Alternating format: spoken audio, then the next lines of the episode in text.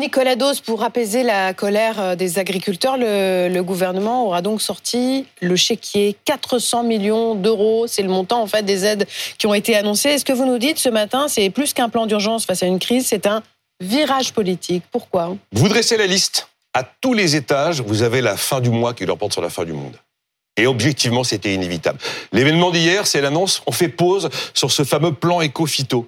ça fait depuis Nicolas Sarkozy que le politique tape du poing sur la poitrine. Et puis finalement, on fait pause parce qu'on n'y arrive pas. Alors qu'Elisabeth Borne avait essayé de le relancer, ce plan qui prévoit de réduire la quantité de pesticides en France. Plus récemment, on a eu le recul sur le coup de rabot de la, de la niche fiscale du gazole non routier. Qu'est-ce qui s'est passé du coup? On va aussi compenser le BTP. Ah oui, si les agriculteurs l'ont, pourquoi pas le BTP Deuxième recul. Ensuite, toutes les pauses qui ont été annoncées sur les contraintes concernant les zones humides, qui sont des puits de carbone. Troisième recul. Et puis le passage de l'OFB, l'Office français de la biodiversité, sous tutelle des préfets.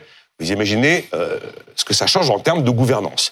Eh bien, en fait, c'est clairement un virage politique et c'est clairement assumé. Quand vous reprenez les propos de Gabriel Attal lors du discours de politique générale, on ne fait pas d'écologie contre le peuple. Vous reprenez les propos de Nicolas Sarkozy, euh, Emmanuel Macron, on est au mois de septembre, il parle de l'écologie à la française. Ah, c'est l'écologie à la française. C'est-à-dire qu'on on fait plus blanc que blanc, on va tout surtransposer parce qu'on est les meilleurs, et vous reprenez le même Emmanuel Macron en janvier, on va faire une écologie du bon sens. Hmm. Eh bien, j'y vois quand même vraiment une forme de virage politique. Donc ça veut dire que ce virage, était inévitable Je dis qu'il était inévitable, en effet, parce que compte tenu de la puissance d'une transformation comme la transformation environnementale, tu fais pas ça si le peuple est pas d'accord, ou mm. tu fais pas ça totalement contre lui. C'est impossible d'engager un tel, une telle transformation si on n'a pas en même temps mis en place les mécanismes qui permettent de compenser les perdants. C'est la fameuse taxe carbone redistributive. On en avait déjà parlé ici, la taxe carbone selon le modèle de l'économiste anglais Arthur Pigou. Il faut compenser derrière les perdants. Et c'est pas au point, c'est pas prêt ça. Tu peux pas faire ça en faisant un strike complet sur des quantités de secteurs d'activité. Regardez ce qui se passe sur le logement aujourd'hui. Et euh, on peut pas faire ça avec un temps politique précipité complètement déconnecté de la vie réelle des gens et de l'incapacité du terrain à s'y adapter. Quelques exemples. Euh, il y a des quantités de machines agricoles pour lesquelles il n'y a pas de machines électriques. Il n'y a que des machines thermiques. Il n'y a donc pas d'alternative.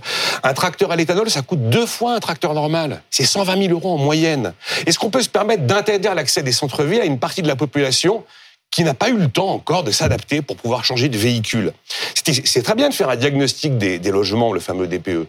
Mais quel est l'esprit français un peu taré qui s'est dit tiens bon on va ajouter à la norme européenne le fait que les mauvais DPE ils pourront plus louer? Car c'est un choix français qui n'a jamais été imposé par les Européens.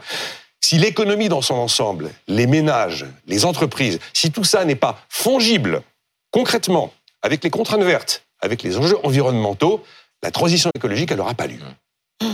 Merci Nicolas.